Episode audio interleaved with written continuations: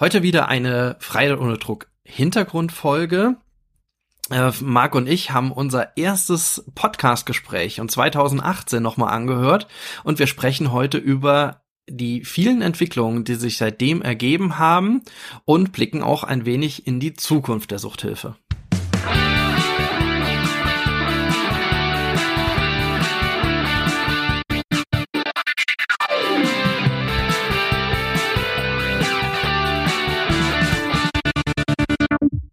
Herzlich willkommen bei Freiheit ohne Druck.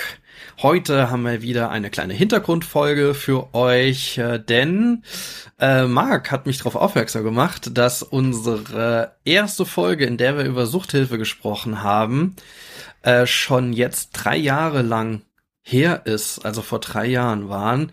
Ähm, ja, und da wollen wir heute einsteigen. Ja, aber ich bin mal wieder, äh, ich bin mal wieder unhöflich. Mein Name ist der Kratz und erstmal Front. Bei mir ist der Mark Hasselbach. Hallo. Ja, hallo zusammen. Äh, und zusammen machen wir den Podcast Freiheit ohne Druck. Jetzt, wie gesagt, schon, also den Podcast selber jetzt war schon zwei Jahre. Ja, aber auch da haben wir fast Jubiläum. Mhm. Ähm, und äh, ja, aber unser erstes Zusammentreffen war im Februar 2018, als wir bei dir, Marc, in deinem Podcast-Format Soziphon über Suchthilfe diskutiert haben. Genau. Ne? Und äh, jetzt wollen wir heute euch da ein bisschen mitnehmen, äh, weil wir, wir dadurch, durch diesen Impuls von Marc, wir jetzt beide diese Folge nochmal angehört haben und das war schon sehr spannend ähm, über was wir damals noch alles gesprochen haben. Äh, und ich glaube, in den letzten Jahren gab es einige Entwicklungen, gerade im digitalen Bereich auch, äh, auf die wir da nochmal von dieser Folge aus zurückblicken können. Mhm. Deswegen, wenn, wenn, ihr mitreden wollt und, und auch nochmal vielleicht auch diskutieren wollt, dann könnt ihr hier kurz stoppen. Vielleicht äh, schaut, hört ihr euch auch die Folge nochmal an. Wir verlinken die auch nochmal in den Show Notes. Und äh, dann, ähm, ja, und dann ist das quasi die Follow-up-Folge heute. Ja, so eine eigene kleine Reaction-Folge. Drei Jahre ja, später. Und ja, ja, genau. Und ähm, deswegen gebe ich gleich mal das Mikro weiter an den Marc. Was würdest du denn sagen? Also ich bin, ich habe total viel mir jetzt notiert so äh, zu dieser zu dieser Folge. Aber was ist dir denn so jetzt aufgefallen? Was war denn dann so dein so eines der ersten Themen, wo du sagst, ähm, ja, da hat sich ein bisschen was getan?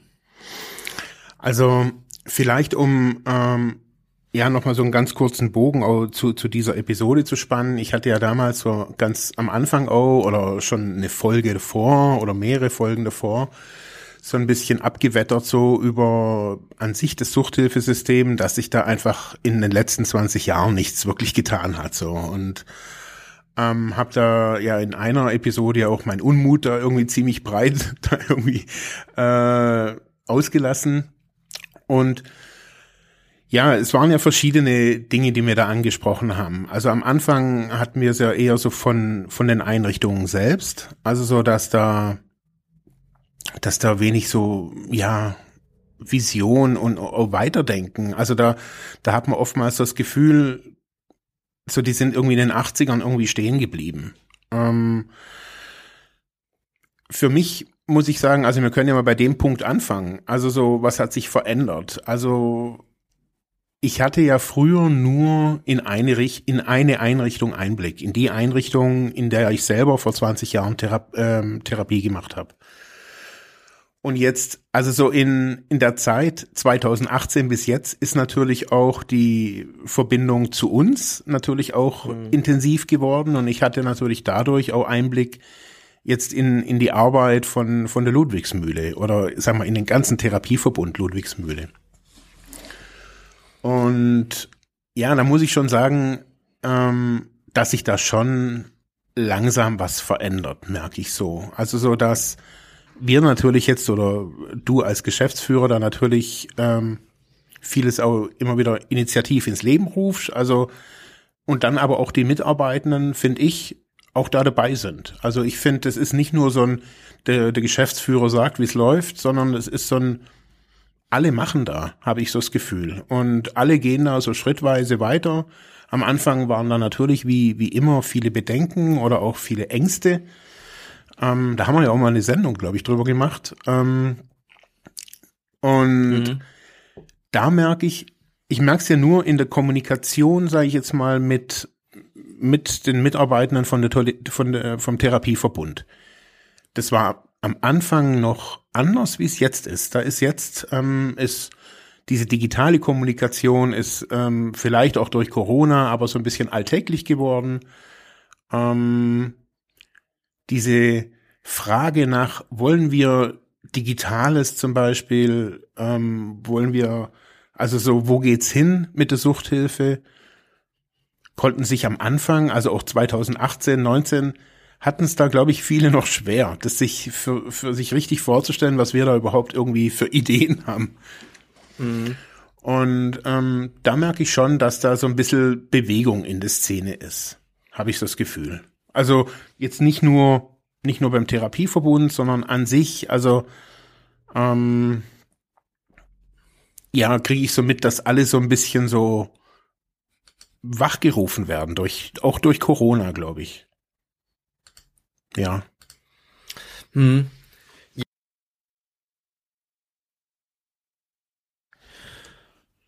Ja, das kann man, glaube ich, schon sagen, dass da einiges passiert ist. Jetzt auch, weil du sagst, auch durch Corona.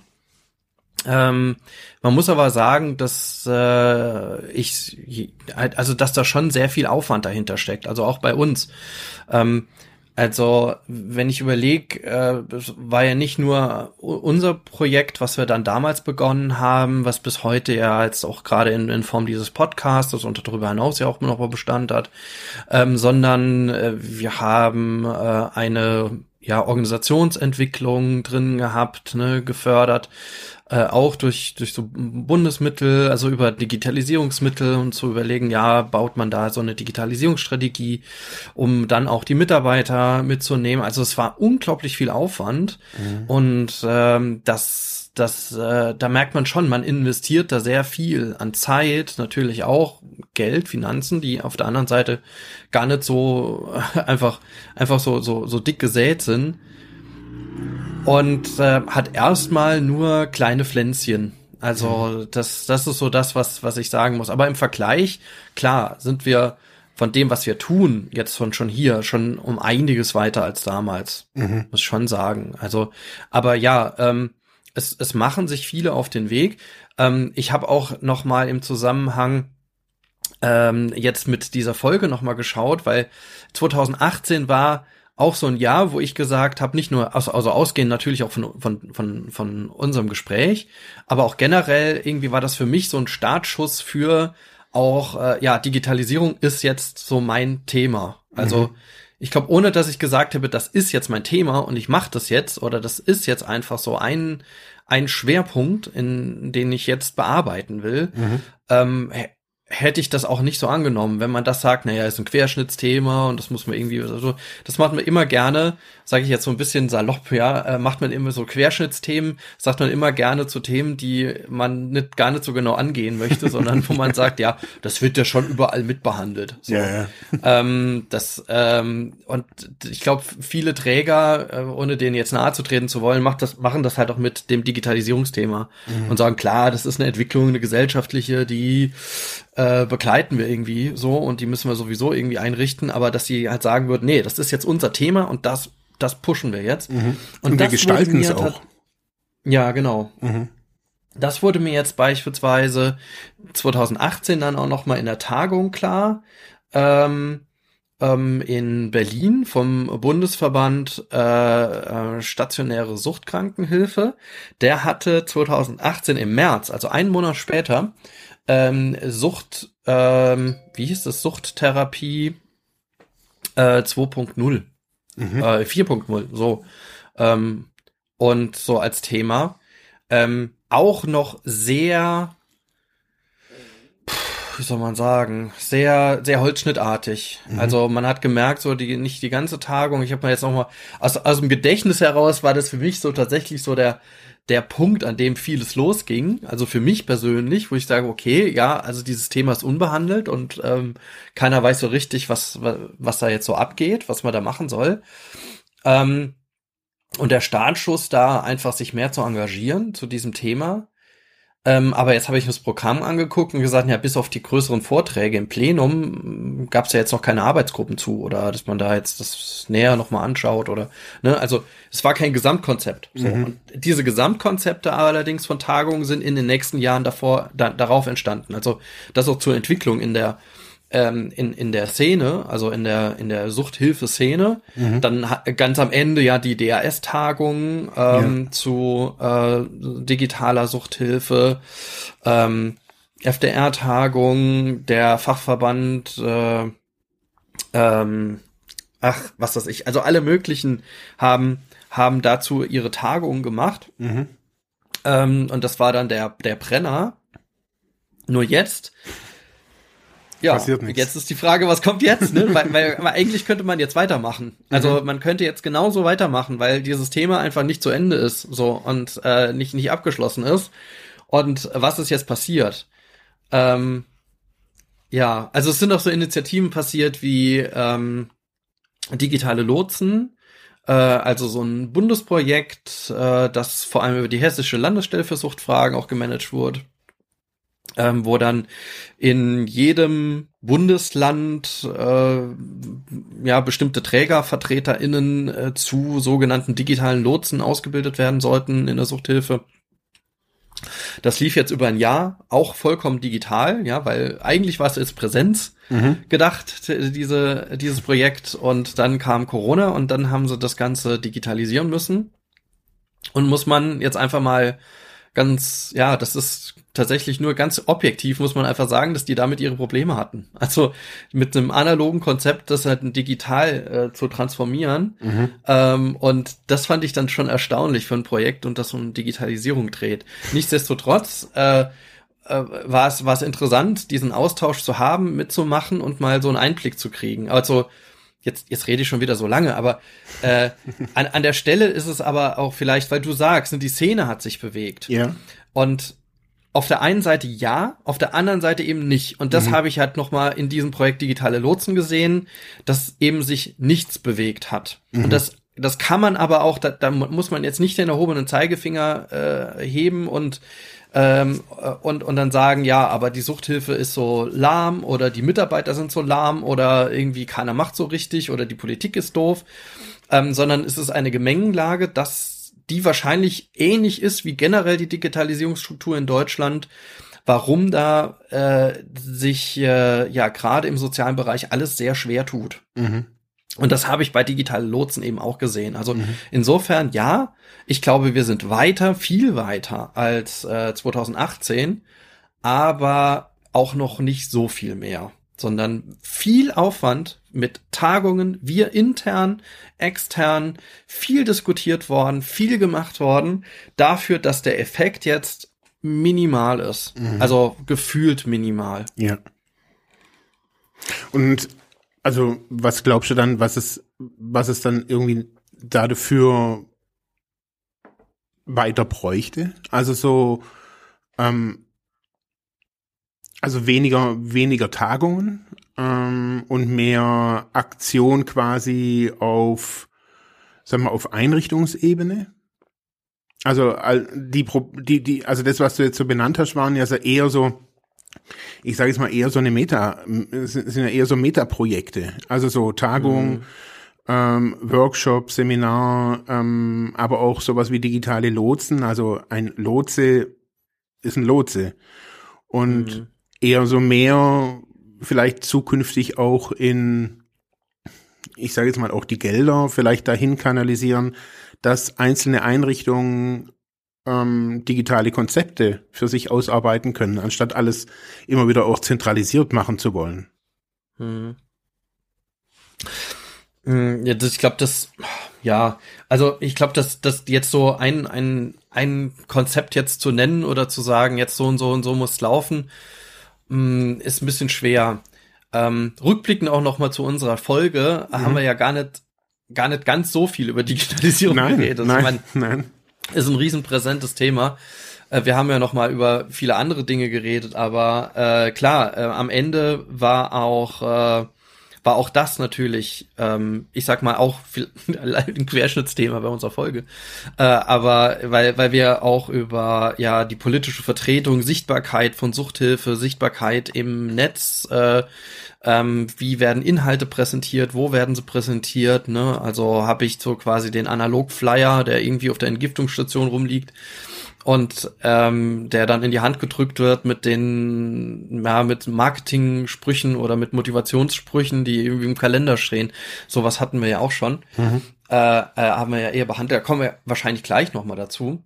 Ähm, aber was bräuchte es? Ähm, ja, also na, ja, darüber hinausgehend glaube ich, dass wir jetzt jetzt wirklich an dem an dem Stand sind. Äh, zusammen mit Corona und den Auswirkungen, äh, die wir letztes Jahr gesehen haben und die gesamte Sozialwirtschaft eigentlich vor dieser Herausforderung steht, äh, bestimmte Dinge zu digitalisieren. Vieles auch schon passiert ist mhm. mit äh, auf, auf eigene Kosten. Ne? So, also im Moment äh, ja macht ja ich meine die ganze Gesellschaft eine Kraftanstrengung, ja sowohl sozial, finanziell äh, und und und, so dass mhm. natürlich auch in der Sozialwirtschaft ähm, wenn man das so sagen kann, natürlich auch viel investiert wird. Also ja. wie gesagt wird, jetzt ist es nun mal so mhm. und jetzt schaffen wir uns das ganze Zeugs nun mal an. Und ja. jetzt, jetzt nehmen wir uns halt einen Zoom-Account und jetzt machen wir halt so und so und so oder, mhm. ne, also da wird halt jetzt, jetzt investiert an einer Stelle, die damals nicht sichtbar war, wo man gesagt, das brauchen wir noch nicht. Oder wir müssen ganz viel erstmal drüber diskutieren und dann ganz lange auswählen und dann ganz lange überlegen, was machen wir jetzt wirklich und mhm. nochmal zig Runden ziehen. Und jetzt wurde das relativ schnell und wenn man so will, ja, auch agil gemacht. Also, ne, also alles das, ja. was man so in der Digitalisierung äh, so, so als, als auch Management, äh, Managementformate oder Managementmethoden irgendwie auch diskutiert, wurde während Corona ja ausprobiert. Mhm. Ja. Ähm, insofern war das schon so ein bisschen Beschleuniger, weil es einfach auch, weil man gesagt hat, man muss jetzt investieren. So, man muss ja. jetzt einfach da Geld, Geld reinlegen. So. Mhm. Ähm, aber nichtsdestotrotz äh, sieht man an vielen Stellen ist das nicht zusammengebunden. Also es ist jetzt kein kein, also ich würde würde würde sagen und das habe ich auch wiederum äh, gesehen in der digitalen Lotsen-Tagung äh, oder in diesem diesem Austausch mit den anderen äh, Trägern. Ähm, es gibt ganz selten ein stringentes Konzept für eine digitale Strategie innerhalb des Trägers. Ja.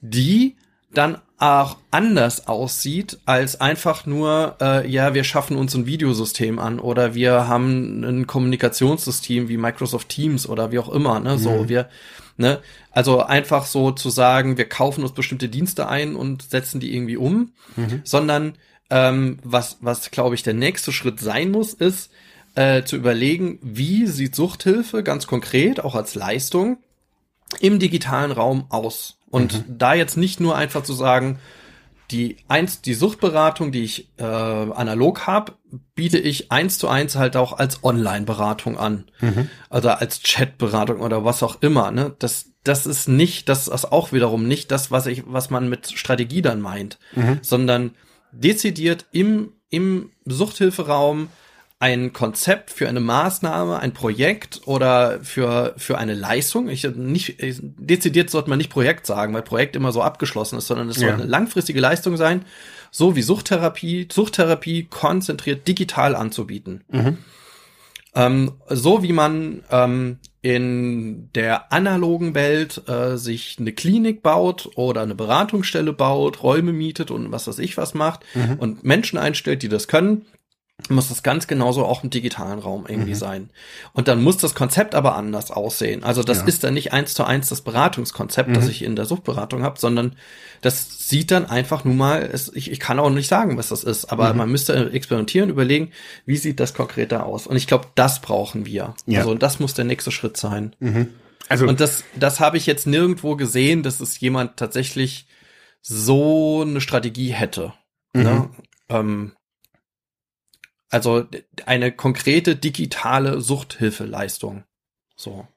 Also ich glaube, so das große Argument wird da natürlich sein, ja, ähm, wer, wer finanziert uns genau so einen Prozess, dass wir uns hinsetzen können in unserem Alltag, um zu gucken, ähm, also wo, also das ist ja für sich selber eigentlich so für die, auch für eine Einrichtung, also das ist, wie du es beschrieben hast, wie man im, im Realen ein Haus baut und dann ist es nach einer Klinik, ist es ja im Digitalen genauso. Also ich muss ja auch mein, mein digitales Haus da bauen, in dem ich nachher digitale Angebote ähm, quasi habe aber die Eigenheiten des digitalen Raums und auch die Eigenheiten der Kommunikation von Nutzern, also Rehabilitantinnen, Rehabilitanten oder Fachkräfte, wer auch immer. Also man muss da so vieles durchspielen, was für uns im realen Raum alltäglich ist. Also hm. ist es ein abgeschlossener Raum, ist es ein offener Raum, muss der verschlüsselt werden? Also hat der ein Schloss, wer hat den Schlüssel? Und das ist ja in einem physischen Raum auch so. Also wenn man jetzt bei euch in, in, in das Verwaltungsgebäude geht, da ähm, ist die Frage, wer hat der, der, der Hausmeister zum Beispiel von dem Haus, hat er alle Schlüssel, hat die, die Sekretärin alle Schlüssel oder wo kommt die rein? Und diesen mhm. ganzen Umstand bis hin zum, was bieten wir überhaupt an im digitalen Raum? Mhm. Also so wie du sagst, also gibt's da Chatberatung und wenn es Chatberatung gibt, wie sieht diese Chatberatung aus? Also nimmt man diesen Trend hin zum Messenger zum Beispiel, also dass man sagt, hey, wir, wir quälen uns jetzt hier nicht mehr rum mit irgendwelchen Fragen, das machen bloß die Jugendlichen und es ist alles gut, sondern wir nehmen es ernst und bieten wirklich über einen Messenger ähm, ähm, Suchtberatung an zum Beispiel. Sicher, anonym oder wie auch immer. Und spezialisieren ja. uns drauf. Was bedeutet es? Also in verschiedenen Formaten auch das anzubieten. Mhm. Und also schlussendlich sehe, würde ich dir da wirklich recht geben. Also dass ich da, ich glaube, es fällt, es fehlt da bei vielen so ein bisschen auch an Mut, das zu machen, ähm, zu sagen, hey, wir brauchen so einen Erprobungsraum, wir brauchen so einen, so einen Raum, wo man das auch mal austesten kann. Also so ein System, also zu entwickeln, was braucht man da mhm. überhaupt? Also ich kann es vielleicht ganz kurz sagen, es war für mich jetzt auch so jetzt rückblickend in meiner Arbeit in, in, mit den Selbsthilfegruppen während Corona. Da habe ich ja viele Seminare gemacht, bis ich da auch mal so rausgefunden habe, was was brauchen die eigentlich? Also was ist hinter dem, was sie immer sagen, was sie brauchen, sondern was brauchen sie eigentlich? Und da muss man, da muss, habe ich so gemerkt, man muss da zuhören und muss dann auch vielleicht mal mutig sein und sagen, hey, komm, wir, wir probieren mal so ein System, wie ihr, wie ihr braucht und wir bauen das für euch, für eine Beratungsstelle, für, also für, für, äh, für eine, für eine Selbsthilfegruppe oder sowas. Mhm. Und ich habe das jetzt erlebt in, in dem Jahr, dass es von den hunderten Seminaren, wo ich gemacht habe, also vielleicht ein Prozent der Leute war, die, die wirklich dann auch gesagt haben, hey, wie können wir, also wie können wir weitermachen?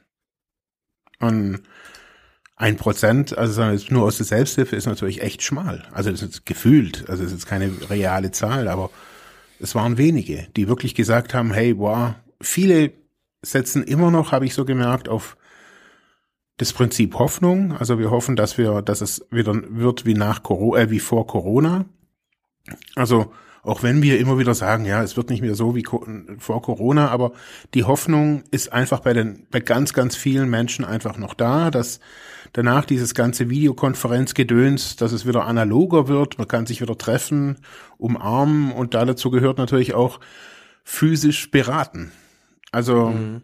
und ich glaube, man muss da irgendwann mal abkoppeln. Auch als Einrichtung zu sagen, hey, man, man spezialisiert sich oder baut einen zweiten Bereich auf anstatt alles alles digitalisieren zu wollen, sondern zu sagen, man hat hier eine kleine Projektgruppe und die kann dann wachsen und dann kann man da neue Wege suchen. Aber ich glaube, so zur Zeit ist einfach auch, es ist einfach viel. Also das Digitalisierungsthema ist unfassbar groß.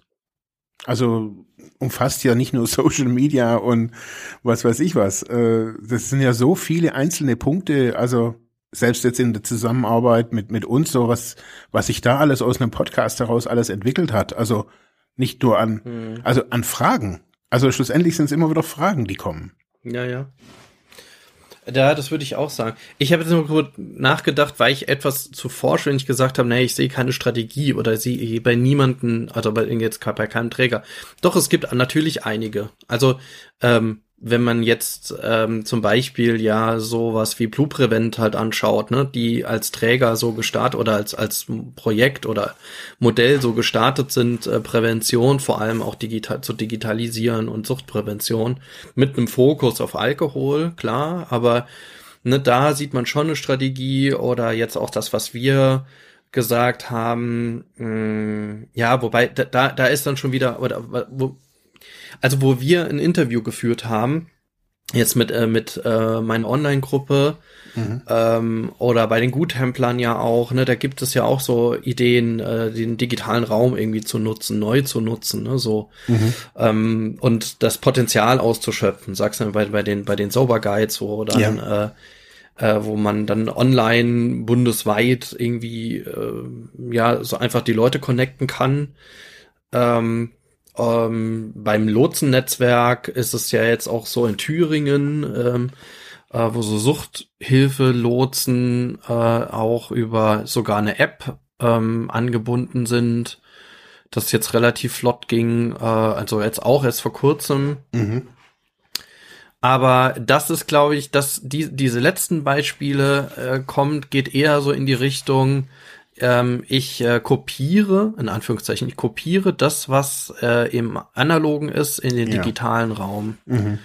Und äh, da ist, würde ich sagen, dass das, was zum Beispiel Blue Prevent macht, nochmal einen Unterschied dazu, weil die ja tatsächlich gesagt haben, sie gestalten ganz explizit, also ohne jetzt zu nah dran zu sein, aber so ist mein Eindruck, mhm. äh, war das jetzt, ähm, dass dort eher ähm, die Idee war, wir äh, versuchen ganz konkret unser Angebot im digitalen Raum zu platzieren, also ja. Digital First und äh, und dort zu sagen, was, wo sind wir wie präsent, mit welchem Angebot und wie hängt das alles zusammen. Also das würde ich so als ein Konzept ja, bezeichnen. Definitiv, ja. Also sehe ich auch, dass die sehr fokussiert eben darauf sind und ähm, sich da auch spezialisiert haben, ähm, eine gute App haben und so weiter. Also ich sehe da übrigens auch bei Beratungsstellen vereinzelte Ansätze, ähm, die da ich sage es nicht, also jeder macht eine App und aber manche, die machen sich wenn schon mal die Gedanken dahin. Also das finde ich schon mal, mhm. also niemand muss jetzt gerade irgendwie ein perfektes Ding irgendwie haben. Also dafür haben wir jetzt einfach over 15 Jahre gepennt. Also das muss man einfach mhm. so sagen. Also ähm, aber ich sehe erste Ansätze. Also ich, ich sehe die ersten Ansätze, muss ich jetzt auch nochmal rückblickend sagen, ähm, fachlich in den Anfragen, die jetzt nicht nur aus der Suchthilfe kommen, aber auch aus der Suchthilfe teilweise kommen. Das sind jetzt nicht irgendwie Auftragsanfragen, sondern einfach nur mal so, sie wollen irgendwie fragen, weil ich das manchmal nach Seminaren sage, wenn sie ein Problem haben, schreiben sie mir einfach. Ähm, da ist schon, dass die sich überlegen, okay, wie können wir jetzt auf Social Media, wie können wir jetzt, also auch personell und rechtlich und ähm, es ist weniger, habe ich so das Gefühl, weniger Bedenken wie früher. Also ich glaube, mhm. das ist so ein bisschen weggefallen. Also was jetzt gerade wieder kommt, ist, wie läuft es jetzt weiter mit dem Datenschutz? Aber mhm. die grundsätzlichen Bedenken, also ob Instagram für die Suchthilfe interessant ist, die hat sich, glaube ich, bei einigen schon erledigt. Also, mhm. oder brauchen wir Social Media? Äh, diese Frage stellt sich mittlerweile, glaube ich, bei den meisten nicht mehr. Also ich habe es aber auch schon noch mal gehört. Also ja? tatsächlich. Ja, ja. Okay. Also die die wird schon immer noch mal gestellt. also auch ähm, also im ja, also auch direkt von Beratungsstellen, ne, wenn man darüber eingeht und von konkreten, irgendwie auch gerade Leitungskräften in Beratungsstellen, da wird dann gesagt, ja, was, was soll das denn? Also mhm. warum soll, warum sollte ich äh, da präsent sein? Und ähm, äh, da glaube ich nochmal zu erläutern äh, und zu sagen, na ja, hier hängt's wirklich da an eurer Strategie. Ihr müsst überlegen, wo wollt ihr mit welcher Zielgruppe wo präsent sein. Genau. Und äh, daraufhin ein Konzept stricken, und dieses Konzept dann mehr oder weniger umsetzen. Genau. Also so, wir haben das ja mehr oder weniger so Learning by Doing mäßig gemacht, ähm, mhm. ne, und auch, muss man auch selbstkritisch sagen, jetzt nicht wirklich konzeptionell auf, auf Instagram jetzt, sage ich mal. Ne? Also das haben wir erst in der letzten oder im letzten halben Jahr oder im letzten Jahr so viel, viel stärker irgendwie in den Blick genommen und gesagt, okay, wir müssen da jetzt einfach stärker machen, wollen mhm. da jetzt auch nochmal stärker aktiv werden. Aber ähm, dass wir jetzt sagen würden, okay, wir machen ein konkretes Suchthilfeangebot auf Instagram so, mhm. ähm, und bauen das von vornherein, bauen den so Kanal auf, auf nee. ne? ne? Das haben wir alles nicht gemacht, sondern ähm, äh, das, das hat sich ja auch noch mal geändert. Ähm, und ich glaube, das muss man vielen, also wenn es jetzt um Social Media geht, ähm, muss man vielen noch mal sagen. Also, dass es nicht darum geht, mit dem gleichen Angebot überall präsent zu sein und alle möglichen Netzwerke zu bedienen, mhm. sondern sich genau zu überlegen, wo will ich hin? Ja. Und ich hatte letztens jetzt so, so, so einen Workshop zu, zu TikTok zum Beispiel auch. Mhm. Und noch die Frage, naja, ähm, was macht man jetzt da? Ne? Also natürlich ja. kann ich zum Beispiel auf TikTok präsent sein, die Videos dann als Reels zu Instagram auch hochladen mhm. und habe dann da auch quasi so eine Kanalverbindung. Mhm. Aber die Frage ist, ich muss ja da jetzt mehr, vielleicht sogar als vor drei Jahren noch, genau, also wissen, was poste ich, wie sieht es aus, was ist der Hintergrund, und äh, ich brauche alleine nur, nur für Social Media ja schon eine Strategie eigentlich. Also ist nicht ein Teil einer größeren Digitalisierungsstrategie, sondern ja. es ist eine, eine konkrete Strategie für Social Media, für genau. eine Suchthilfeleistung dort anzubieten. Und schlussendlich nach der Strategie natürlich auch ein, ein kleines Team oder äh, Leute, ja. die das auch machen. Also und ich glaube, da hängt es auch nochmal daran, dass man das teilweise auch von den Stellenbeschreibungen ist es teilweise, glaube ich, auch schwer, dass da jetzt irgendjemand sagt, ja, das mache ich jetzt quasi auch noch. Also, mhm. ähm, weil Social Media ist halt oder Öffentlichkeitsarbeit unter dem Ding könnte man das ja quasi managen, aber das steht halt auch bei manchen nicht in der Stellenbeschreibung und manche tun sich dann wiederum schwer, das zu ändern und und und und und und und. Also mhm. ähm, ich glaube eben so, dass das System in Deutschland einfach auch, egal ob das jetzt die Suchthilfe, also wir haben halt einfach ein sehr langsames System, also wo du nicht so schnell jetzt ausbrechen kannst und sagen kannst, hey, das machen wir jetzt mal. Also bis da, bis da alle, alles durchdacht ist und alles entschieden ist ähm, und jeder seine Bedenken geäußert hat, so das, das dauert halt irgendwie permanent auch. Also ja, ja, ja. Naja, ja, gut. Und dann geht's natürlich um, ja, bei, bei Social Media um viel mehr auch noch, um Reichweite aufbauen, Authentizität, äh, Authentizität, oh Gott. Mhm. Ja, also um, um, um, um so viele andere Punkte, ähm, was, was dann dort einfach wichtig ist. Äh, und, und da, glaube ich, ist auch häufig noch ähm, das fehlende Verständnis. Äh, vielleicht sind da dann Leitungskräfte im Suchthilfebereich gerade mal so auf Facebook so ein bisschen mhm. aktiv. Alle haben so irgendwie WhatsApp. Mhm. Ähm, aber ähm, aber so das Verständnis dafür, welches Netzwerk dann noch und das das bekommt man dann auch als als Rückmeldung habe ich dann, ja. wenn wenn man über über Social Media spricht, äh, in so einem Rahmen mit Fachkräften hieß es dann, ja, was soll man noch alles machen? So. Genau. Aber das, das wird immer on the top gesehen und das muss ich das auch noch und wie auch immer. Mhm. Aber die Sache ist ja, das muss man nicht auch noch. Also ja. im Grunde kann man auch sagen, ich bin da nicht präsent. So, das kann man auch als strategische Entscheidung sagen, so, genau. nee, Mach man nicht. ist nicht für uns das Feld, aber ja. ich muss dann trotzdem überlegen, ähm, wie, wie kommunizieren wir dann trotzdem irgendwie? Oder wollen wir tatsächlich sagen, wir, wir, wir kommunizieren nicht in, in den digitalen Raum oder mhm. nur noch sehr, sehr eingeschränkt? So. Mhm. Ähm, zum Beispiel nicht jede, jede Arztpraxis äh, braucht äh, einen, einen, einen Facebook-Account.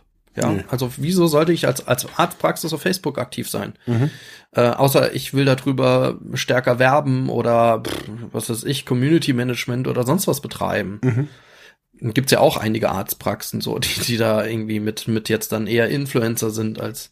Aber ich glaube, äh, schlussendlich geht's so im, im, jetzt gerade so im therapeutischen, also gerade so im Suchtbereich geht's du hast es gerade angesprochen, geht's auch darum, ums Community Management. Also erstmal sich auch als eine eine Vision oder auch als eine, eine Strategie vielleicht zu erarbeiten, dass es möglich ist, im digitalen Raum quasi für sein für oder für das Thema der Organisation, also dass man sich da erarbeitet, eine Community zu aufzubauen, zu sagen, hey, man hat da Leute und das ist die Dienstleistung.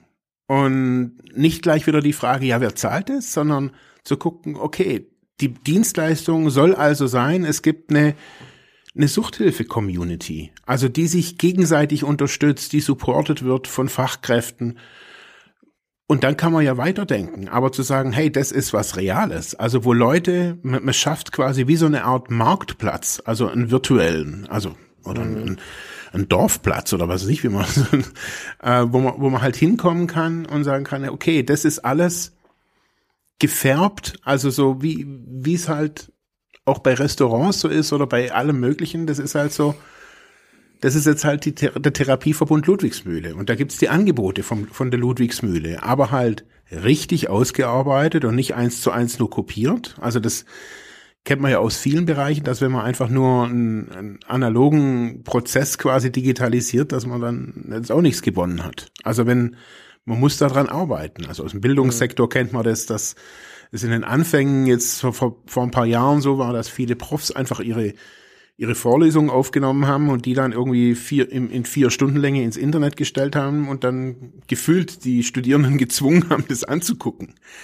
Ähm, mhm. Ohne zu, zu überlegen, hey, wie, wie ist Videoinhalt? Wie muss der sein? Also auch dramaturgisch, wie müsste aufbereitet sein, dass die, da, dass es ein Erfahrungslernen gibt und, und, und, und, und. Und so ist es auch in der Suchthilfe, also zu überlegen, hey, wie kann so eine Community als Beispiel jetzt für uns aussehen und wenn die nur lokal digital ist, also wenn das nur in der Pfalz ist oder nur in der eigenen Hemisphäre ist ja auch okay. Also wenn man sagt, hey, man mhm. pflegt da eine digitale Community, die können da real, wenn man sich wieder treffen kann, aber auch digital sich, sich treffen.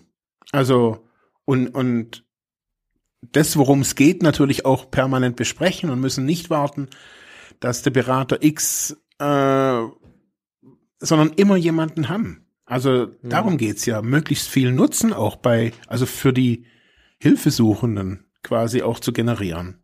Und nicht nur zu sagen, ah, das geht jetzt alles nicht und so, ne? Ja, aber das wäre jetzt ja wieder wiederum äh, Teil der Strategie.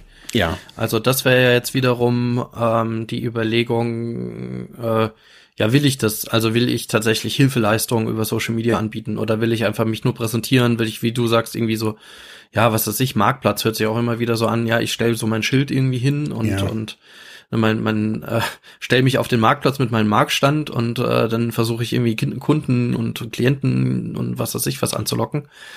Ähm, aber ähm, was, was will ich eigentlich damit? So, also mhm. ich glaube, diese Frage, die muss einfach relativ klar sein und die verändert sich auch andauernd. Das heißt, man muss, muss mit dem Wandel äh, der sozialen Medien muss man einfach auch arbeiten. Mhm. Es ist eine zweite Welt, in der sich ebenfalls, also wenn man jetzt auf Suchthilfe schaut, ähm, in der sich ebenfalls Klientinnen und Klienten einfach auch aufhalten und die dann dort auch ansprechbar sind. Mhm. Und die Frage ist, sind sie ansprechbar? So, und will, will man das? Und wenn ja, wie will man die wann ansprechen? Und ähm, oder sind unsere Zielgruppen ganz andere? So, und ähm, mhm. Das war, glaube ich, so ein Suchen auch, wenn man jetzt noch mal aufs Thema zurückkommt. Also äh, so, das war ein Suchen, Suchen über die letzten drei Jahre nach der Zielgruppe, muss ich halt einfach auch sagen, weil er ist so die Zielgruppe, die wir ähm, quasi ansprechen. Ich, war, ich kann, kann mich noch erinnern, am Anfang wollten wir auch so quasi die Fachöffentlichkeit mhm. informieren. Was wir jetzt quasi so mit diesen Hintergrundfolgen ja auch tun. Also so ein bisschen so ein, ein so ein Werkstatteinblick geben oder auch mal äh, halt zeigen, so was, was ist suchtpolitisch gerade äh, am Thema. Ähm, und ähm, haben aber gemerkt, dass von der Fachcommunity da gar nicht so krass der, die, die Rückmeldung kommt. Mhm. Auf der anderen Seite, und das war ja auch Thema, war, äh, was wir jetzt gerade am Ende besprochen haben, nämlich Social Media Community, ähm, muss man ja sagen, jedenfalls von der Wahrnehmung her, vor allem auch, weil wir nicht connected waren als, als äh, Träger, ähm, hat sich da gerade auf Instagram unglaublich viel getan. Mhm. Also ähm, es sind un, wir haben ja auch darüber gesprochen, wieso sind ähm, ähm, ja, ehemalige KonsumentInnen nicht so aktiv oder ähm, ja, diese ganze Selbsthilfeszene oder wie auch immer, ne? Oder aktu auch aktuelle oder Menschen, die noch konsumieren. Ähm, wo, wo findet man die? Wo ist da die Szene? Gibt es so eine digitale Szene? Ne? So, mhm. wenn ja, ist die da irgendwo verschlungen im Darknet, irgendwo in ganz komischen Räumen, äh, Foren oder äh, findet man die auch? Und was mhm. man ja aber auch gesehen hat einfach, und das fand ich ganz, äh, ganz toll, dass es ähm, Vernetzungen gab ab wann ging das los? 2019, Ende 2019 erst, mhm. ne? Ja, würde ich sagen, ja. So Mitte, Mitte, Mitte, Ende 2019. Mhm. Wir sind gestartet. Anfang 2019 mit dem Podcast. Und kurz danach ging schon los. Ja, ja. Also dann hat man dann gesehen, vor allem auf Instagram, dass sich da einiges vernetzt hat. Es ist jetzt ein bisschen eingeschlafen wieder, weil da, da war ja, es gab einen Verteiler, so, so, so, so eine, mhm. so ein mhm. Community-Verteiler ähm, und der ist auch so ein bisschen eingeschlafen irgendwie wieder. Ja, aber auch da merkt man, also da muss ich ganz ehrlich sagen, ähm, man merkt, dass es jetzt zum Beispiel Einzelpersonen, ähm, die jetzt da natürlich auch Akteure sind, wie der Roman oder egal wie sie da alle auch heißen, ähm, zusammen einfach auch mit jetzt Organisationen, alle, alle sind da auf Instagram und die sind schon sehr aktiv, das muss man schon sagen. Also da ist jetzt halt keine mhm. Organisation dahinter, die können Content machen, ähm, in Anführungsstrichen, die können jetzt, die arbeiten ja auch, aber ähm, ich weiß es jetzt aus eigener Erfahrung, also für die eigene Geschichte ist einfach schneller Content gemacht wie jetzt für eine Organisation. Also das nimmt man auf, zack, zack, mhm. zack und dann ist das Ding draußen. Und diese Schnelligkeit, den Vorteil haben die natürlich. Also so, das mhm. ist, und das belebt aber auch, also für mich ist es immer wieder faszinierend, wenn ich auf mit dem Freiheit ohne Druck Account in Instagram gehe, wie, wie stark der sich von meinem anderen Account unterscheidet und wie viel Suchthilfe relevantes Zeugs da irgendwie mittlerweile kommuniziert wird mhm, und eben mhm. auch von, ich sage jetzt mal, Betroffenen. Also ob noch in der Sucht hängend oder auch draußen, egal wie.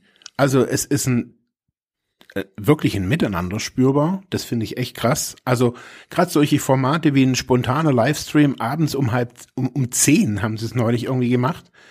Ähm, mhm. Roman und was weiß ich, wer da alles dabei war. Ich habe da bloß zuge zugehört. Aber ich habe gedacht, ey, cool, cool. Also so der Gehalt muss man sich da immer, das ist halt Beteiligung. Und es ist wie Streetwork, dass man als Streetworker abends um zehn halt auf die Szene geht und sich das Gebrabbel von den Leuten anhört.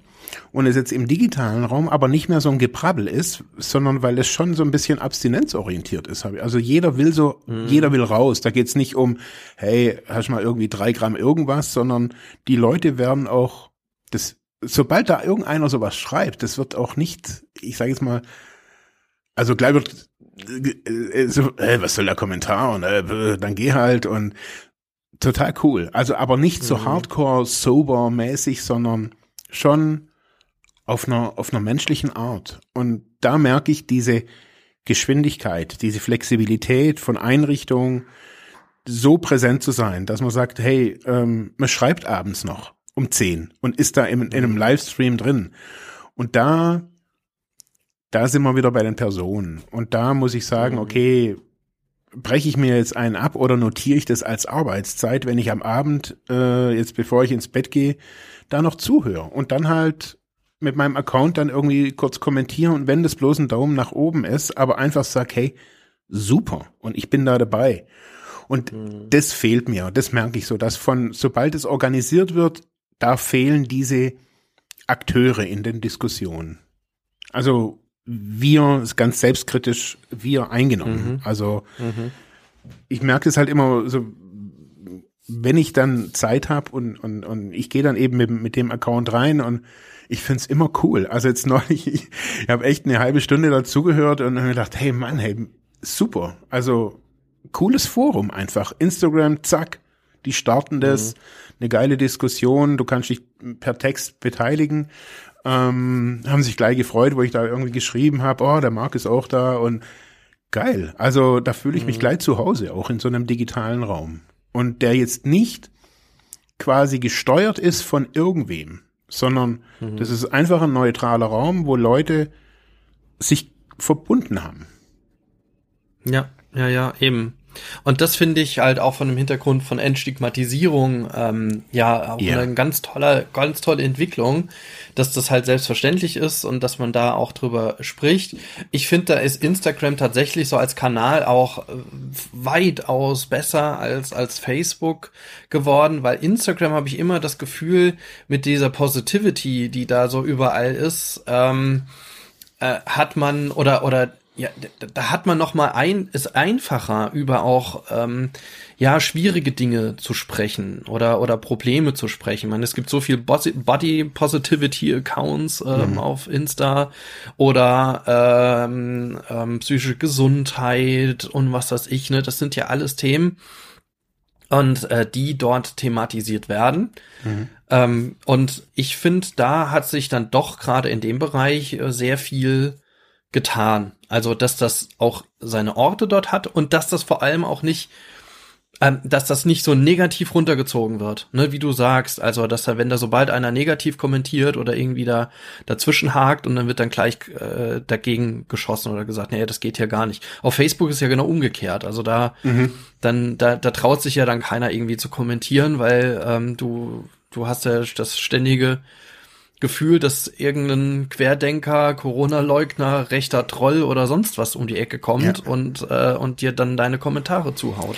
Und da gilt es eben auch eine Strategie zu haben, also zu sagen, also man hat da Leute, die, die auch quasi diese, diese, diesen Raum äh, jetzt nicht überwachen, sondern einfach im Auge haben und, und nicht zu sagen, ja, wir sind dann irgendwie die Kommentatoren, sondern zu gucken, wo, wo kann die, die, also wenn das jetzt, jetzt ist es Instagram, vielleicht ist es in zwei Jahren ein anderes Ding, aber schon immer quasi das Auge drauf zu haben, zu sagen, wir sind nicht nur da und nehmen dann was, sondern wir gestalten dann diese Räume. Und also ich glaube, dass es gerade viel zum Beispiel auch um Audio geht, jetzt gerade irgendwie mit Clubhouse und so weiter. Ähm, und da kann man dann eine Entscheidung treffen und sagen, hey, wir haben da nichts verloren, weil da irgendwie auch die Suchthilfe nicht irgendwie präsent sein muss oder zu sagen, hey, wir gucken mal. Also wir sind mal neugierig und probieren diese neuen Formate aus und diskutieren da. Und diese Neugier, ich glaube, das muss sich jetzt bei, bei Fachkräften erst so ein bisschen entwickeln. Also jetzt, ich glaube, Corona hat ganz viel, glaube ich, freigelegt, auch so ein bisschen Schock am Anfang. Jetzt ist, glaube ich, so, ein, so eine Art Übergangszeit, wo noch ein bisschen neu so konsolidiert wird, so, okay, was brauchen wir überhaupt, so, wo geht's jetzt eigentlich hin?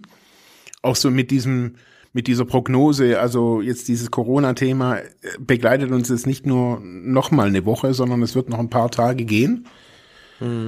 Ähm, und dann zu gucken, okay, was ist wirklich, wenn noch mal so eine Situation wie Corona? Also will man dann wieder dastehen und sich wieder irgendwelche Sachen aus dem Ärmel schütteln müssen oder plant man jetzt schon richtig und sagt, okay, die nächsten fünf Jahre investieren wir da Energie rein. Jetzt, ich sage jetzt gar nicht Geld, sondern Energie und Hirnschmalz. Also das kann man ja auch in Teambesprechungen einfach auch immer als ein Top äh, haben, zu sagen, wie sieht's aus mit dem mit der Digitalisierung? Welche Bereiche? Und das so wie andere Bereiche auch immer als jetzt halt priorisieren, zu sagen, wir arbeiten jetzt als Team eine Strategie mal aus, die wir bisher nicht hatten. Ja, ja, ja. Mm. Um, ich glaube sogar, dass äh, Suchthilfe in, naja, sagen wir mal so zwei, drei, naja, zwei Jahre ist noch ein bisschen zu kurz, sagen wir mal in fünf Jahren, ähm, noch mal anders aussehen wird. Also wir werden, wir werden hier eine andere Gestalt haben. Also bin ich relativ fest von überzeugt. Wir haben uns in den letzten Jahren äh, weiß ich noch mit mit den Rentenversicherungsträgern, auch das war Thema in unserem Podcast äh, über die ähm, wie sehen die die Einrichtungen aus, ne? Und ähm, wie sind die Strukturbedingungen und wie viel, wie wird was finanziert und so weiter und äh, was sind die Qualitätsbedingungen. Ich glaube fast, das wird sich in den nächsten Jahren nochmal ändern, weil auch die Anforderungen der, ähm, der äh, RehabilitantInnen sich verändern werden. Da geht's tatsächlich, ich weiß nicht, also wir haben ja immer noch irgendwie schwelend seit, was ist ich, zehn Jahren diese Diskussion rund um Einzelzimmer. Ähm, und äh, Umbau und wir müssen das jetzt herstellen. Ich glaube, äh, wenn ich ein Einzelzimmer habe und trotzdem irgendwie keine digitale Anbindung oder irgendwie merke, irgendwie das bringt mich generell in meiner Gesellschaft nicht weiter, weil ich werde nicht digital einfach weitergebildet. Mhm. Ähm, oder ähm, ja, und, und kann mich da einfach nicht weiterentwickeln oder kriegt da keine Hilfestellung, dann lohnt sich das Einzelzimmer halt auch nicht.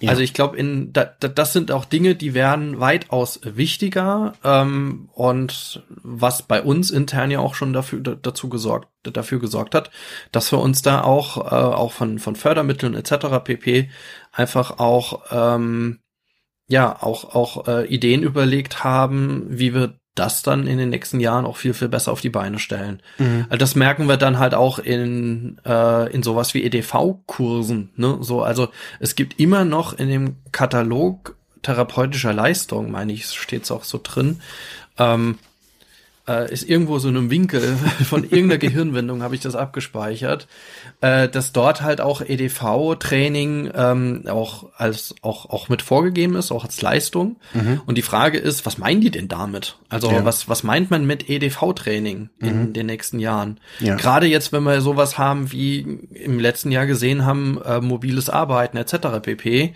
Mhm. Ähm, geht es da um den altehrwürdigen Windows- und Word-Kurs und Excel-Kurs. So.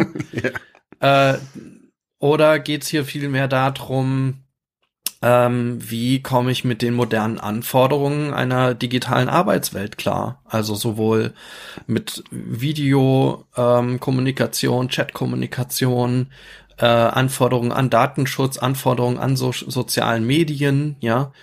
Ähm, ähm, eigene äh, eigenes Abbild. Das waren zum Beispiel auch so so Dinge. Also wie bin ich selber präsent auf den digitalen Medien als entweder auch als suchtkranker Mensch. Mhm. Ja, findet man das wieder? Was ist meine Rolle? Ähm, oder findet man da quasi so ein Profil? Und das ist mein Social Media Profil, dass ich da im, ja, in meiner Hochphase des Konsums irgendwie äh, aufgelegt habe. Ähm, und äh, wie verhalte ich mich da dazu? Oder wie sieht jetzt ein neues Profil aus? Mhm. Und ähm, ähm, aber das nochmal von dem Hintergrund jetzt nochmal EDV-Fortbildung, auch da, naja, wenn ich mich dann im Arbeitsmarkt präsentieren muss, äh, werde ich dann so, wie werde ich dann gefunden? Ne? Ja. Wie, wie finden mich zukünftige Arbeitgeber oder wie beispielsweise, wenn ich selber Arbeitgeber werden will, wie kann ich mein kleines Unternehmen damit starten und und und. Mhm. Ich glaube, das sind die Dinge, die in, der, in Zukunft viel, viel stärker eine Präsenz haben und da geht's einfach weg von dem alten Wordkurs, wo ich meinen Lebenslauf drauf schreibe. Ja. Also ich habe es ja jetzt auch erst wieder so gemerkt, so ähm, dass so auch so dieses Bedürfnis, so gerade durch dieses Projekt Internet für alle, ähm, also so was was gewollt wird. Also so, es geht um, um Medienkompetenz, ähm, aber nicht nur. Also auch selbst das, so dieses klassische ähm, Medienhandeln und, und, und, das sind die Basiskompetenzen, die, die jetzt abgefragt werden. Und ich merke, ich unterrichte das jetzt seit zehn Jahren und habe ganz selten das gesehen, dass mal wirklich eine Einrichtung gesagt hat, sozusagen, hey, das ist eigentlich das, was wir jetzt brauchen. Und jetzt nicht, weil ihr das jetzt gesagt habt, sondern weil das Konsens ist, dass man das einfach gerade merkt, hey, wir müssen die Leute beteiligen. Also mhm. auf anderen Ebenen merken das zum Beispiel, merkt es auch die Altenhilfe. Oder jetzt gerade aus der Selbsthilfe merke ich, dass das ein großer Punkt dieser, dieser Digital Gap, also diese digitale Spaltung, sich zeigt bei Älteren. Dass die jetzt mhm. gerade während Corona, also das, was man oftmals so als Vereinsamung sieht, also auch digital, da keine Möglichkeit haben, irgendwie zu partizipieren.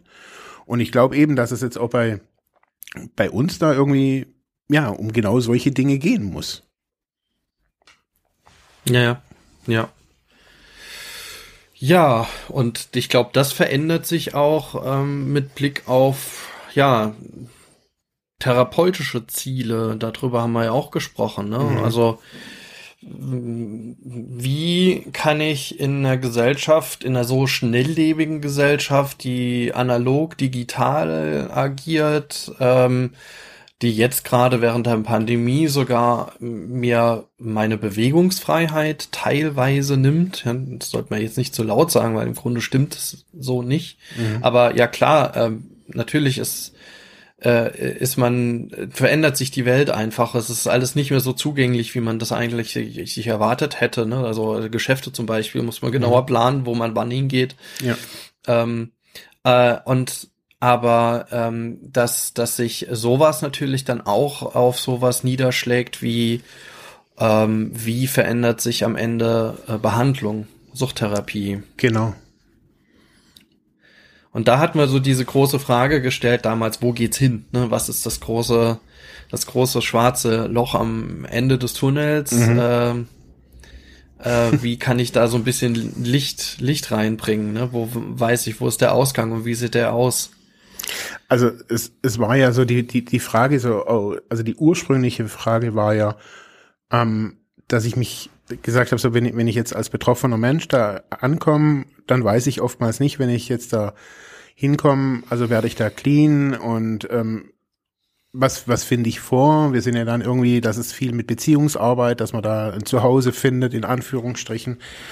Und ich glaube, also wenn wir jetzt schon bei diesen ganzen digitalen Zielen sind, also ich glaube, wenn man sich da, wenn man dieses Thema für sich wirklich runterbricht, auch im, in einem therapeutischen Setting und sagt, hey, wie können da Leute, die ja digital, wie können die digital von dieser Welt profitieren und das auch, ich weiß nicht, wie nennt man das, curricular oder halt in so ein therapeutisches Konzept quasi mhm. mit einbaut. Also den eigenen den eigenen Medienkonsum mit einbaut, also sozusagen ah, zu reflektieren, wie konsumiere ich denn überhaupt oder wie, wie nutze ich denn diese neuen Medien, nutze ich sie überhaupt? Und also hinzukommen zu wirklich so, in der Fachsprache nennt man das immer diese Prosumenten, also diese aktiven Leute, die, die, die, die sich beteiligen im, im digitalen Raum und aber auch Grenzen für sich kennen.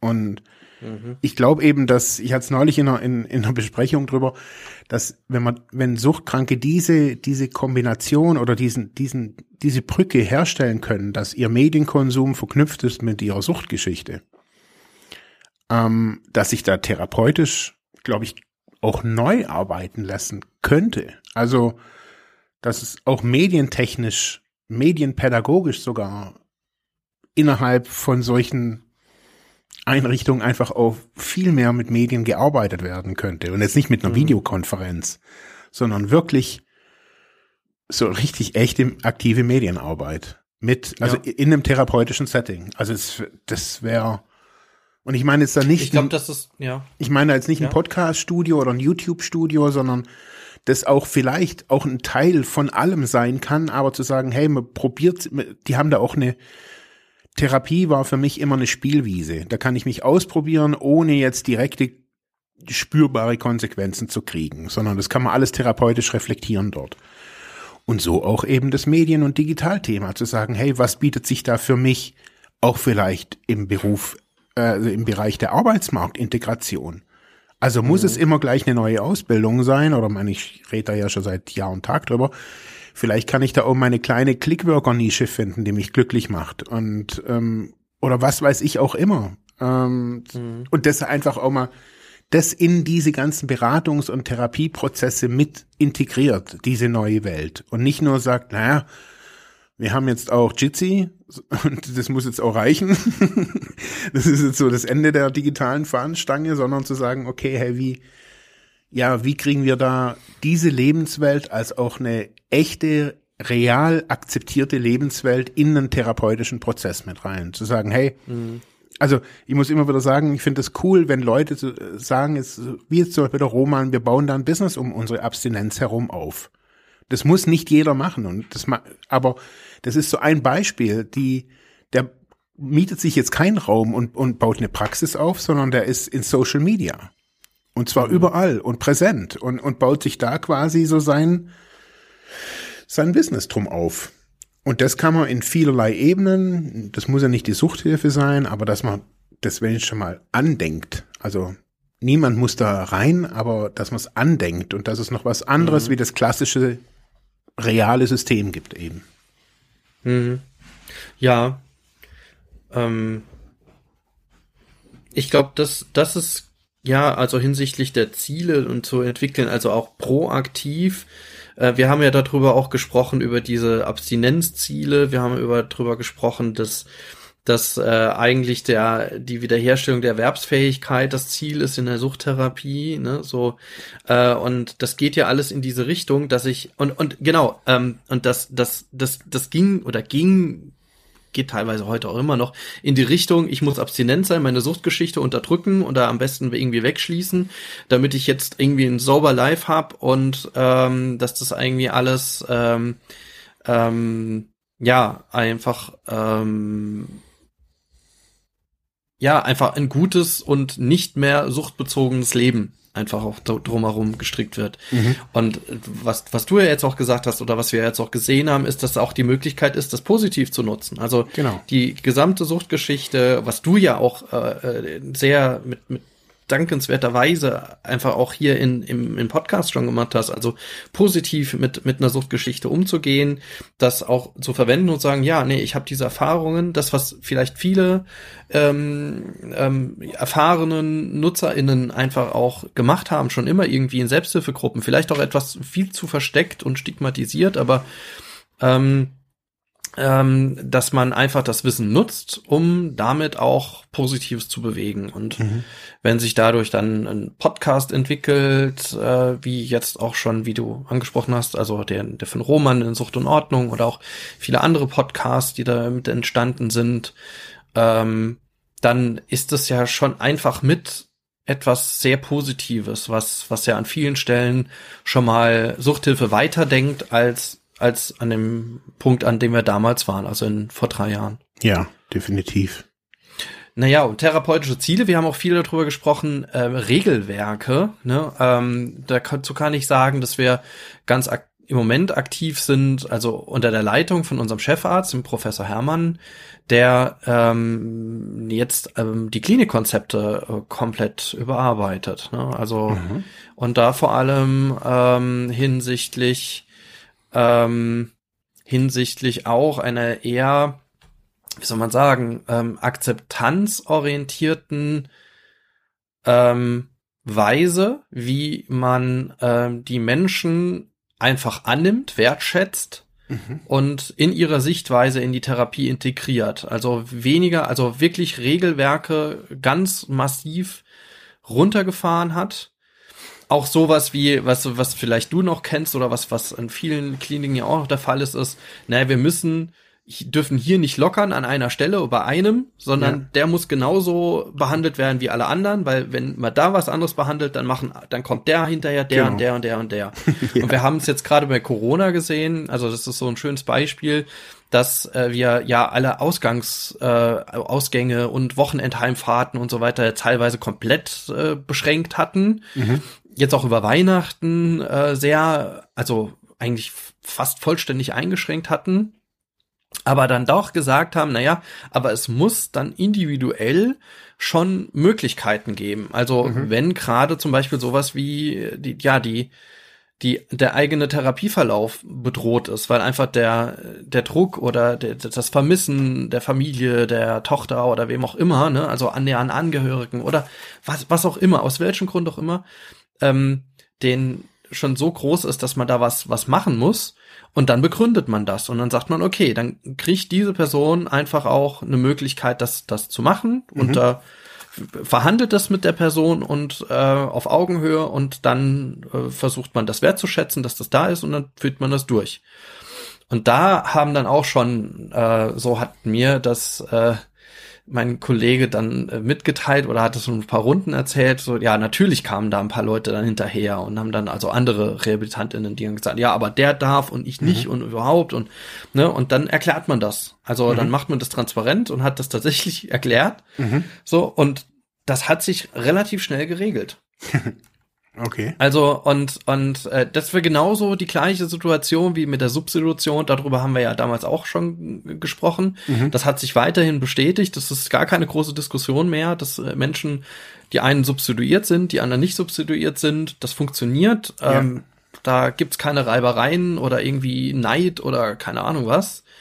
Ähm, und ich glaube, das ist ein Weg, den man da einfach auch auch schön und weitergehen kann und auch muss. Ja, mhm. also ähm, weg von Regeln, weg von äh, diesem Bestrafungssystem, das man an vielen Stellen hat, so ein Kontrollsystem, hat der denn am richtigen Platz geraucht, wo mhm. hat der geraucht, ne, so. Mhm. Ähm, und äh, dass man einfach offen und und ähm, ja auf Augenhöhe mit den Menschen umgeht. Mhm. Ähm, das klingt so, als wäre das selbstverständlich, ne, weil man einfach eine offene und, und eine offene Gesellschaft irgendwie hat. Aber äh, wenn ihr noch mal auch noch mal reinhört als als Hörerin jetzt äh, in den in den Podcast, den wir damals gemacht haben, da ist das nicht selbstverständlich. Also mhm. die äh, gerade Suchthilfe als als äh, als Tradition aus der therapeutischen Gemeinschaft entwickelt, ähm, hat immer mit sehr, sehr starken und einschränkenden Regelwerken funktioniert oder operiert. Mhm. Und das ist schon ein ziemlicher, ähm, ja, das ist schon ein, ein, ein, Perspektivwechsel, der da erfolgt.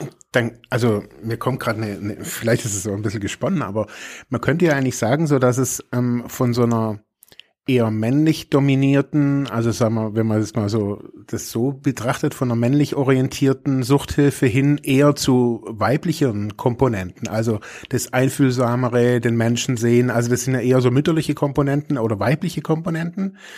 Männliche Komponenten sind eher ja kontrollierend, jetzt nicht strafend, aber halt eher härtere Komponenten. Und jetzt merkt man so, dass die Suchthilfe ich sage jetzt nicht weiblicher in Form von Frauen, sondern aber eher ähm, ja, einen anderen Drive kriegt. Auch ne, also ich merke so da, das, was du gerade so beschreibst, das sind zwei, zwei, zwei verschiedene Komponenten. Das, also für mich ist es so. Das eine mhm. ist männlich, also autoritär, strafend und so weiter. Wo hat der geraucht? So kenne ich das auch noch. Und ähm, aber auch zu meiner Zeit habe ich diese diese weiblichen Komponenten gemerkt, also die da langsam reinkommen, wenn man es einfach jetzt mal so, man kann das ja auch anders bezeichnen als männlich und weiblich, aber für mich ist es immer so ein unter solchen unter solchen Kategorien sehr gut ein ein klar. Also wenn man das so merkt, ähm, jetzt wird's schon eher kommunikativer, auf Augenhöhe, also nicht mehr so von oben herab ähm, ich würde, also ich kann, kann mit den Kategorien tatsächlich jetzt den Geschlechtskategorien recht, recht wenig anfangen. Mhm. Ähm, Finde auch, kann man jetzt nicht mehr so zuteilen. Also, aber was du sagst, autoritär, ja, ich würde sagen, ja, autoritär war früher so eine Schiene, sehr stark grenzensetzend mhm. unter der These, dass jemand, der Drogen konsumiert hat, sich selbst und auch seiner Umwelt ähm, keine Grenzen setzen kann und grenzenlos ist. Das ist auch noch so, also Grenzen setzen und immer alles gleich und ne, so, das sind immer noch mal ähm, ja so äh, ähm, Prozesse, die man, die man da vorfindet oder Situationen, die man vorfindet bei einem. Ähm, äh, aber nichtsdestotrotz äh, dieses äh, fürsorgliche dieses angenommen werden. Wir haben über, ich glaube, über Heimat haben mhm. wir auch viel genau. gesprochen, genau. ne? Also eine Heimat finden hat ja auch was, wenn du so willst, äh, so der, der, was mütterliches vielleicht, fürsorgliches, ne, mhm. wenn man das kennt, aber es gibt auch den fürsorglichen Vater, ne, so Klar. und ja, also äh, aber es hat was von zu Hause und ich glaube, das ist äh, so ein Punkt äh, strategisch, in dem deren sich äh, Suchthilfe oder Suchtbehandlung generell halt entwickeln muss, mhm. weg von also vielleicht dieses strafende Autoritäre findet man beispielsweise auch in der Suchtprävention noch ganz klar aus, aus dieser Kriminalisierung halt wieder. Ne? Also mhm. wenn, wenn die Polizei äh, reinkommt in die Schule und den Drogenkoffer dabei hat und einfach mal erzählt, wer, wie schlimm alles ist, oder dieses ähm, ja, wie hieß der nochmal, Revolution Train aus, aus, äh, aus Tschechien oder so, dieses, dieses furchtbare Präventionsdings genau. da. Ähm, er muss sagen, Präventionsmüll, ja, der da wirklich in, reingespürt wird, wo Kommunen viel Geld lassen für Müll. Ähm, und ähm, da, da ist ja auch nichts anderes als das strafende mhm. äh, 90er Jahre Christiane F-Bild, ihr landet alle auf dem Klo und werdet dort sterben. So. Genau. Ähm, und äh, da wandelt es sich zum Glück einfach hin. Mhm. Ja.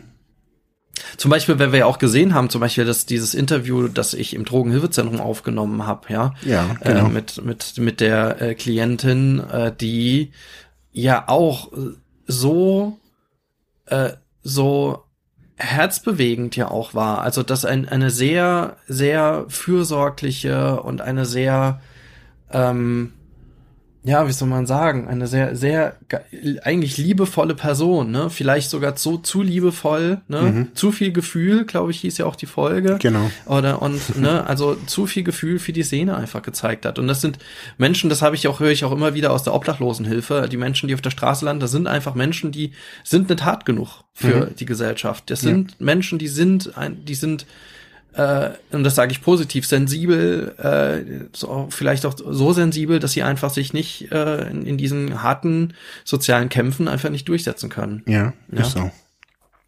Und, und wenn man das auch nochmal äh, betrachtet, und das sind nicht, dass das nicht alles harte Hunde sind, die da irgendwie äh, in oder Hündinnen, die, die in der, äh, in der Drogentherapie oder Suchttherapie hat landen, und dann und mit denen arbeitet, ähm, glaube ich, ergibt sich das automatisch, dass man da einfach einen anderen Weg einschlagen muss. Mhm. Also ich glaube, dass diese Tendenz so ähm, überall, also ich kenne es jetzt halt aus der Medienpädagogik, wenn man das geschichtlich sich anguckt, ähm, wie sich es auch von dieser Bewahr oder von diesem autoritären Stil hin zu einem lösungsorientierten oder handlungsorientierten äh, Stil hin entwickelt hat innerhalb der Gesellschaft, sieht man schon, dass es so jetzt auf jeden Fall in Deutschland natürlich auch im Bildungssektor ähnlich war. Früher der Lehrer, der Autoritäre in der therapeutischen Gemeinschaft ähnlich, also jetzt bei den Suchtkranken. Ähm, der Therapeut hat immer den Plan und weiß, wo es hingeht. Ähm, und jetzt geht es schon eher hin zu so einem Art Aushandlungsprozess. Also was ist gut für mich? Also finden wir es gemeinsam raus. Und ähm, ich weiß was Fachliches, du weißt was Privates und oder Persönliches. Und so, ich sage jetzt mal, geht man so eine in, in der Schule nennt man es ja oft, oft so eine Bildungspartnerschaft ein. Und jetzt ist es halt eher so eine therapeutische Partnerschaft, wo, ja, glaube ich, so Leute auf Augenhöhe mehr miteinander arbeiten können. Ja, ja, ja, genau. Gut, Marc. Ja. Ja. Ich glaube, wir hatten noch ein paar andere Themen damals, aber ähm, vielleicht machen wir jetzt mal einen Strich drunter. Wir können ja in drei, in drei Jahren nochmal einen ja. machen. Ja, aber ich finde so, also jetzt auch nochmal durch die Folge muss ich, ich muss vielleicht nochmal abschließend sagen, so. Also ich merke schon, ähm, es, es passiert was, aber wie sich's zeigt, also ähm, es hängt von den Personen auch ab. Ähm, es sind natürlich auch politische Entscheidungen, die getroffen werden müssen. Also wollen wir das und wie auch immer. Aber ich glaube, viel hängt am am Menschen. Also so wollen wir in diese Richtung gehen und wenn ja, gestalten wir sie und sind nicht nur Opfer von den Plattformen und den Gegebenheiten, sondern wirklich aktiv zu sagen, hey, wir machen einen kleinen Podcast, einen kleinen Blog, einen kleinen Instagram-Kanal, was auch immer. Aber ich glaube so, dass, ja, dass ich das wahrnehme, dass sich jetzt da in den drei Jahren viel verändert hat. Also allein das Instagram, allein, dass es da Communities gibt, die, die Selbsthilfe, jetzt das bei uns, also die, die Arbeit, die ich wirklich lieb, äh, mit uns da zusammenzuarbeiten, weil ich eben sehe, also da ist es, da sind kaum Bremsen. Also so, da ist, also ich sage jetzt mal, diese Bedenkenträger, diese Gatekeeper oder was ich, wie man dazu sagt, so die halt erstmal alles anzweifeln und bremsen, so das, ähm, sehe ich bei anderen Einrichtungen, mit denen ich auch oftmals telefoniere, da merke ich, boah, da, da schließt sich bei mir schon alles zu, weil ich merke, da ist schon in den ersten Sätzen sind Bedenken und Fragen und wo ich merke, boah, das geht nicht. Und an diesen Stellen brauchen wir innovativ, glaube ich, denkende Leute, frische, junge Leute vielleicht auch, ich weiß es nicht so, aber Leute, die sagen, hey, wir denken da mal in, in eine neue Zukunft auch und nicht nur in eine kopierte alte. Ja, ja, genau. Mal schauen, was sich noch irgendwie entwickeln lässt. Ne? So, jetzt haben wir ja über vieles andere jetzt jetzt nicht gesprochen. Jetzt will ich auch gar nicht das Fass aufmachen, aber trotzdem nur nur so so anteasern. Also ähm, was damals ja nicht so Thema war, war äh, war Suchtberatung. Darüber haben wir ja schon viel diskutiert. Äh, gut, wir hatten Selbsthilfe, glaube ich, damals und die politische Vertretung noch diskutiert. Aber genau. im Moment, was im Moment jetzt ganz stark ist, ist und da hat sich halt doch ein bisschen was politisch getan ist, ähm, dass ähm, bundesweit im Zusammenhang mit dem Onlinezugangsgesetz äh, eine Suchthilfe-Plattform eine, oder eine, ich sag mal so, eine Sozialplattform entwickelt werden soll, auf die dann auch Suchthilfe integriert ist. Ähm, also Online-Zugangsgesetz ist halt quasi ein, ein Projekt oder ein, ein, ja, ein Gesetz, in dem dann, ich meine Ende nächsten Jahres, äh, alle öffentlichen Leistungen ähm, digitalisiert sein sollen. Mhm. Und in dem Zusammenhang gibt's da einen riesen vom Bund aus gesteuertes, ich glaube, der Hut liegt beim Bundesinnenministerium, gesteuertes Projekt über die ganzen Länder, Länderministerien. Jedes Landesministerium hat ein anderes Thema. Und das ist nur nochmal aufgesplittet und Beratungsfirmen drin und draußen, also ein riesen Dingen. Ähm, Gelder aus diesem Konjunkturpaket, ich glaube aus dem letzten Konjunkturpaket. Und ähm, ja, da in dem Zusammenhang diskutiert man jetzt sehr äh, groß auch über ein Konzept das auch schon entstanden ist ähm, aus den sogenannten Essener Leitgedanken. Da gab es äh, Anfang des letzten Jahres, nachdem diese ganze Digitalisierungsdiskussion der Suchthilfe so ein bisschen vorangeschritten ist, gab es da so ein Treffen kurz vor Corona in Essen, äh, wo dann einige Suchtverbände und und und und äh, ja, also eine, eine ganze Gruppe, wenn ihr da noch googelt, findet ihr das Essener Leitgedanken, Suchthilfe. Mhm. Ähm, und ähm, und da sind dann so quasi so ein paar, äh, ja, so, so eine Art, ja, paar, paar Thesen entstanden, wie denn eine Digitalisierung der Suchthilfe aussehen soll. Daraus dann wiederum ein Konzept entstanden, äh, wie sowas aussehen könnte, was dann so alles äh, entstehen sollte. Darüber gab es dann nochmal einen Auftrag über das Bundesministerium für Gesundheit an eine ähm, an einen äh, Träger in Berlin, an der auch schon bei anderen Digitalisierungen oder anderen Dig Digitalisierungsprojektträgern, äh, Pro Projekten mitgemacht hat, Delphi. Äh, und daraus gab es dann ein Konzept. So, und das wurde dann jetzt nochmal verbunden mit äh, dem Online-Zugangsgesetz. Also ein riesen, riesen Dingen. Ähm, so, jetzt habe ich doch sehr viel gesagt dazu, aber das nur mal so, also vielleicht auch auch noch mal hinsichtlich, ne, was was braucht es ne an der Stelle? Also was ist da entstanden? Also ich denke, wir wären nicht an der Stelle so, äh, wenn sich diese ganzen Diskussionen über die ganzen letzten Jahre und ich habe ja gesagt so aus meiner also aus meiner Perspektive ging das erst so 2018 los. Mhm. Äh, und äh, diese ganzen Diskussionen auf Verbandsebene, die ganzen, äh, die ganzen Tagungen, und die sind jetzt erstmal da gelandet. Ob, ob und wie das jetzt kommen wird, ich glaube, das wird die Suchthilfe auf jeden Fall nochmal beeinflussen. Ähm, wie das denn auch verbunden ist, dann so eine Sozialplattform mit Suchtberatung, Suchthilfe. Ähm, aber es bleibt spannend, ja. Also das ist im Moment, das liegt im Moment auf dem Tisch. Da wird sich dieses Jahr ganz viel tun dabei. Mhm. Wir werden versuchen, auch im Rahmen des Podcasts ähm, auch da noch mal immer mal ein paar Einblicke zu geben, vielleicht auch da euch teilhaben zu lassen, weil der Therapieverbund äh, auch äh, ein äh, ähm, mit drei Beratungsstellen oder sein Beratungsstellenverbund mit P Pilot mit als Pilot dort mit teilnehmen wird. Das heißt, mhm. wir könnten auch so ein paar Werkstattberichte daraus cool daraus mal ähm, veröffentlichen oder mal diskutieren. Mhm.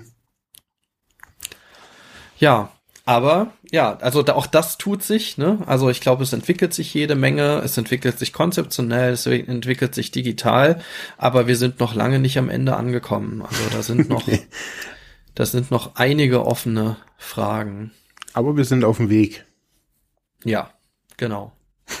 ja, uns würde natürlich auch interessieren, wenn, wenn ihr jetzt tatsächlich uns da jetzt noch mal ein bisschen zugehört habt bei dem Austausch, äh, wenn ihr vielleicht auch äh, noch mal auch unsere ganz alte Folge noch mal angehört habt, äh, was kommen euch für Ideen? Vielleicht auch tatsächlich aus der Community. Also uns folgen ja auch viele, ähm, die äh, selbst selber politisch und auch mit eigenen Angeboten, sprich Podcast, Seiten, was auch immer, aktiv sind. Äh, ja, was was denkt ihr? Was was für für euch die äh, Entwicklung, die in den letzten Jahren vor allem ja so für euch bewegend war, wo ihr sagt, das hat sich verändert und da tut sich was in den nächsten Jahren. Also da würde uns würden wir uns sehr freuen für Feedback und eure, eure Eindrücke und Kommentare.